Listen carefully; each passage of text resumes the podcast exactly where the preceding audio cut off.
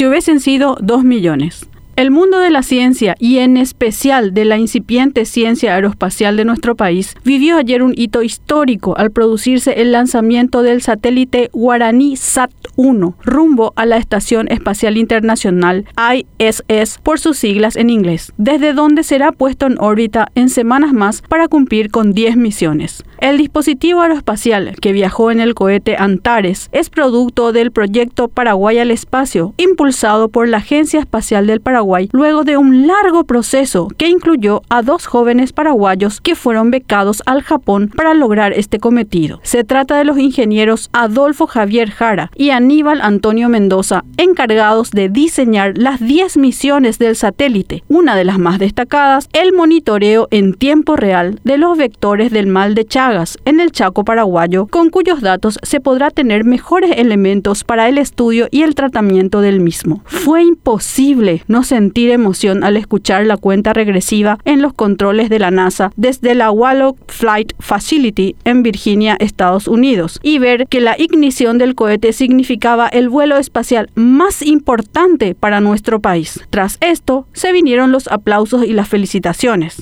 Es fácil decir ahora aplaudimos, alentamos, a los jóvenes a que hagan esto y lo otro. Pero para llegar a eso hubo mucha lucha, sangre, sudor y lágrimas. El talento paraguayo se abrió camino para unirse a la ciencia japonesa porque hubo alguien que creyó que esto era posible y no solo creyó, sino que apostó todas sus fichas, su alma y sus convicciones para que esto pasara. Mientras todos se preguntan el objeto de una agencia espacial en el Paraguay, Jara y Mendoza hacen historia desde la QTech Institute de Japón, donde diseñaron el satélite en convenio con la JAXA, Agencia Espacial del Japón. Pudieron hacer este sueño realidad. Datos del 2015 dan cuenta de que la inversión de Paraguay en investigación y desarrollo llega a un 0.3% del Producto Interno Bruto. Al 2021, esta cifra no ha variado demasiado. La proeza espacial paraguaya se desarrolló con una inversión de apenas 300 mil dólares. Nada frente a las grandes erogaciones, robos y despilfarros de los cuales somos testigos todos los días. Si pudimos empezar a soñar con los beneficios de un satélite que dará beneficios a la salud y a la ciencia de nuestro país, es gracias al esfuerzo y tenacidad de estos jóvenes.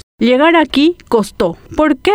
Porque es más importante sobrefacturar cualquier construcción de escuela que se cae, cualquier hospital sin equipamientos y cualquier puente curuzupaño. La pregunta es, ¿a dónde hubiésemos llegado si en vez de 300 mil dólares hubiesen sido 2 millones de dólares los destinados a este proyecto y no a cosas infames como un puente encaje de oro, por ejemplo? La respuesta es mucho pero muchísimo más lejos.